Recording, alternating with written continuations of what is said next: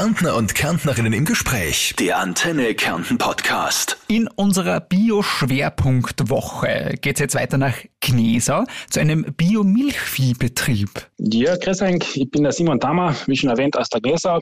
Ähm, wir bewirtschaften noch einen Milchviehbetrieb mit ca. 35 Stück. Neben der Milchwirtschaft betreiben wir auch noch eine Direktvermarktung und über den Sommer vermieten wir da unsere Almhütte. Also das Produktportfolio, das ist sehr groß bei euch. Unter anderem aber euer Hauptprodukt ist die Milch und zwar die Bio-Wiesenmilch. Äh, jetzt äh, gibt es da mehrere Wege, wie man, wie man dich kaufen kann oder diese Milch. Wie, wie, wie kommt man zu deiner Milch? Ja, genau. Also über den größten Abnehmer, beziehungsweise die Kärntner Molkerei, die geht ja unsere Milch alle zwei Tage abholen. Und überall, wo Bio-Wiesenmilch draufsteht, ist auch zum kleinen Teil unsere Milch vorhanden. Und über unsere Vermarktung sind unsere Produkte natürlich auch erhältlich. Wir haben da einen Verkaufskühlschrank bei unserem Hof direkt, dann bei unserem Kooperationsbetrieb beim Obereder, das ist ein Bio-Legerinnenbetrieb. Da vermarkten wir unsere Produkte gemeinsam. Oben auf der Durach da haben wir zwei Kühlschränke aufgestellt und beim Spar, das Liefsec Himmelberg, wo wir auch unsere Produkte seit fast zwei Jahren verkaufen. Welche Produkte habt ihr da so alles? Gib uns mal einen kurzen Einblick in dein Portfolio. Wir verkaufen da einfach die normale Rohmilch. Die wird in einer Literflasche abgefüllt. Dann haben wir ein normales Naturjoghurt. Je nach Jahreszeit gehen wir da auch verschiedene Geschmacksrichtungen rein. Wir verarbeiten auch Bio-Wiesen-Müsli und die Buttermilch mit verschiedenen Geschmacksrichtungen. Wir kaufen ja immer wieder mal, wenn wir jetzt vielleicht bei der Milch äh, bleiben, so diese Bio-Wiesenmilch ein, steht dann ganz groß oben auf der Verpackung. Aber vielleicht erklär uns mal ganz kurz, was, was heißt Bio-Wiesenmilch? Ja, die Bio-Wiesenmilch heißt, man hat da gewisse Richtlinien zum Einhalten, wie zum Beispiel in der Vegetationszeit müssen die Tiere bestimmte Tage auf der Weide sein und sie müssen eigentlich über das ganze Jahr einen Auslauf haben. Das heißt, der Winterauslauf und den Sommer halt auf der Weide, wo sie eigentlich großen und sich das Futter selbst aufnehmen. Und Milch ist es ein Produkt, das hat sich preislich nicht viel verändert die letzten Jahrzehnte, eher wahrscheinlich ein bisschen nach unten, jetzt wieder ein bisschen nach oben. Äh, erzähl uns du vielleicht an der Quelle, wie ist es denn so als Milchbauer zu äh, überleben, rein von der Milch? Geht das? Auf alle Fälle geht das. Es ist halt immer die Frage, gell, was der Betrieb vorher gemacht hat, was investiert worden ist und wie das Konzept ist oder wie der Betrieb halt optimiert ist. Gell. Aber wenn man jetzt rein den, Biomilch, den Biomilchpreis hernimmt, ist das schon möglich zu überleben. Aber zu überleben, sagen wir so, ist nicht der Sinn, der Zweck. Man sollte auch Wirtschaften kennen, gell? dass man da einfach alle paar Jahre was investieren kann, sich erweitern kann, optimieren kann. Und das ist halt in der heutigen Situation mit den Preisen, was wir zurzeit haben, nicht so einfach. Da muss man schon genau kalkulieren und genau aufpassen, dass man da nicht zu auf einmal macht. Warum ist dieser Preis eigentlich so niedrig? Weil, äh, wenn ich an mich denke, mir wäre es zum Beispiel als Konsument egal, ob ich jetzt, was ich nicht, 1,50 oder 1,90 zahle. Und da würde bei euch schon mehr rausschauen. Genau, würde eigentlich kein Wert tun, wenn man da ein bisschen eine Steigerung hat, weil wenn man andere Produkte anschaut, wie zum Beispiel der Diesel, das ist ein klassisches Beispiel, wird auch gleich viel gekauft und ist auch um 20, 30 Prozent gestiegen. Gell. Wieso das eigentlich so ist, ich kriege die Antwort, dass der Markt einfach nicht da ist. Aber was da genau dahinter steckt, wieso eigentlich da die Bauern nicht einen höheren Auszahlungspreis kriegen, kann ich eigentlich wirklich nicht sagen. Das spielt wahrscheinlich mehr zusammen. Es ist da auch vor allem die ganzen Handel, gell, was da mitspielt. Die tun da ziemlich preisdrucken, was man halt so mithört, wo nachher die Molkerei, glaube ich, wenig Chancen hat, da mitzuspielen. Mm. Viele eben sind ganz normal äh, beim Milchverkauf. Ihr habt euren gesamten ähm, Hof auf Bio umgestellt. Seit wann denn das und was war da so euer Beweggrund? Ja, das war eigentlich von mir gekommen, wo ich das war im Jahr 2016. Wir sind da eigentlich über 1000 Höhenmeter und haben eigentlich nur Grünland. Gell? Und reines Grünland im Biobewirtschaften ist eigentlich recht simpel. Und da haben wir uns dann eigentlich entschlossen, dass wir da das Ganze auf Bio umstellen und zugleich ist ja auch das Bio-Wiesenmilchprojekt da neu auf den Markt gekommen.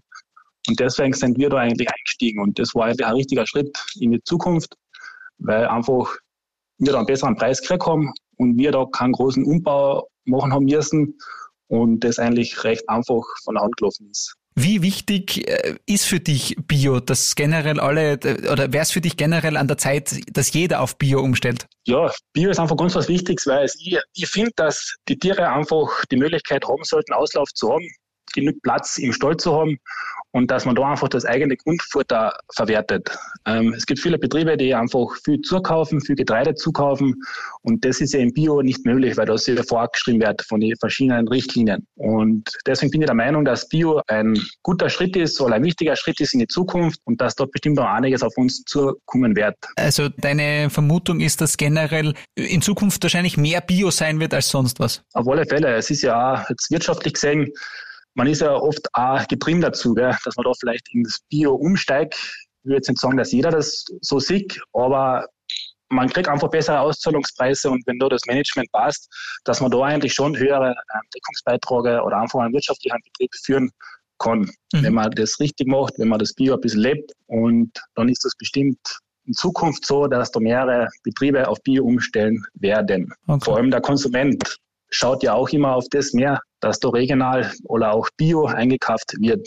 Das hast du schon gesagt, das war äh, quasi äh, eine Initiative von dir, dass ihr den, den Hof auf Bio umstellt. Ganz großes Thema ja generell bei dir, du wirst den Hof deiner Eltern in Gnesau, den Biohof in den nächsten Jahren selbst übernehmen. Ja, das ist richtig. In welcher Generation denn? Das wäre noch an die dritte. Wahnsinn. Ist das nicht schon so Ehrensache, wenn man da als, als Dritter in Folge den Hof, dieses gesamte Leben dort übernehmen darf? Auf alle Fälle. Das hat sich ja seit Jahren aufgebaut. Der Papa hat viel gemacht und das jetzt da so zu übernehmen und weiterzuführen, sehe ich eigentlich schon als große Aufgabe und bin auch echt glücklich darüber, wie da als Hoferbe zu sehen. Und für dich war es ja überhaupt nicht klar, schon immer quasi, dass du das übernehmen wirst. Genau, das war eigentlich immer offen.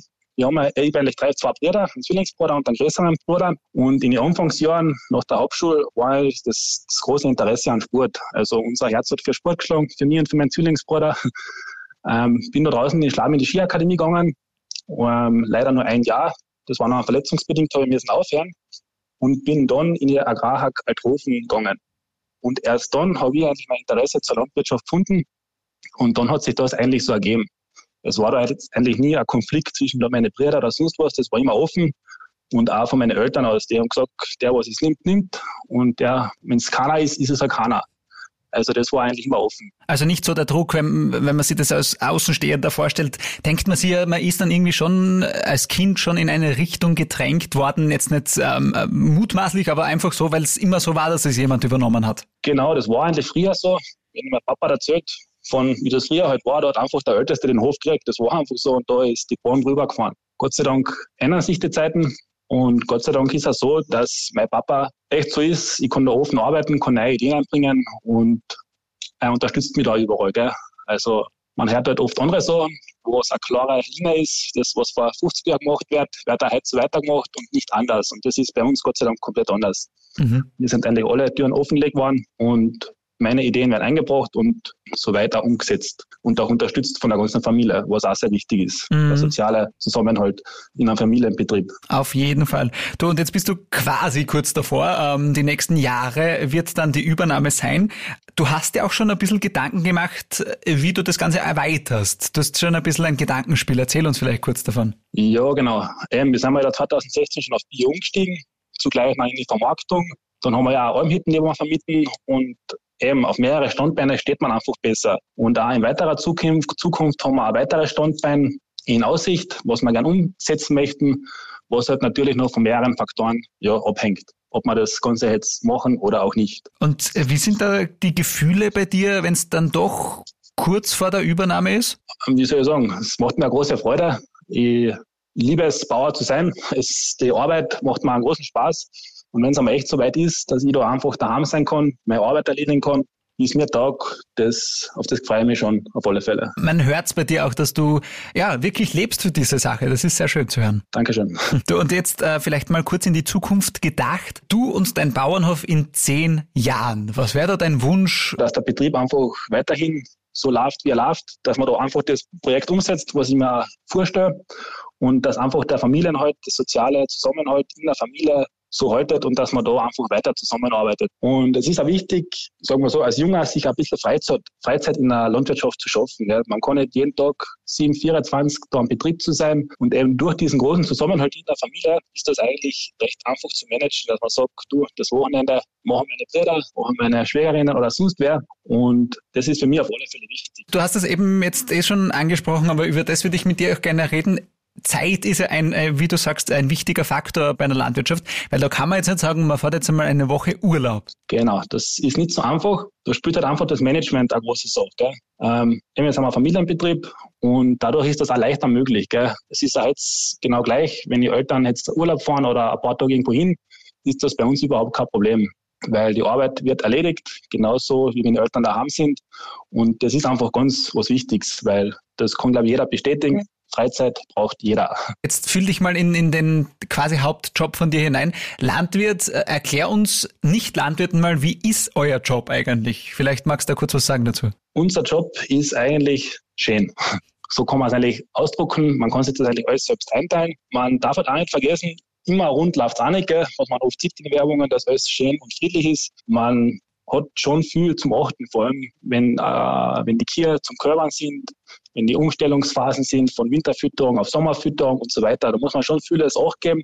Und da kann schon einmal sein, dass man um zwei in der Früh aufstehen muss, der Kuh helfen muss beim Körbern, wenn auch die Stoßzeiten sind, die Erntezeiten, nachher gibt es halt nichts anderes. Gell? Da muss daheim sein, da ist, steht die Arbeit an und da muss da voll dabei sein, damit da einfach nichts passiert und man da einfach die beste Arbeit draus macht. Aber es ist summa summarum trotzdem ein, ein schöner Beruf. Es ist eine Leidenschaft, ja genau. Der Antenne Kärnten Podcast. Meine Hits, mein Kärnten.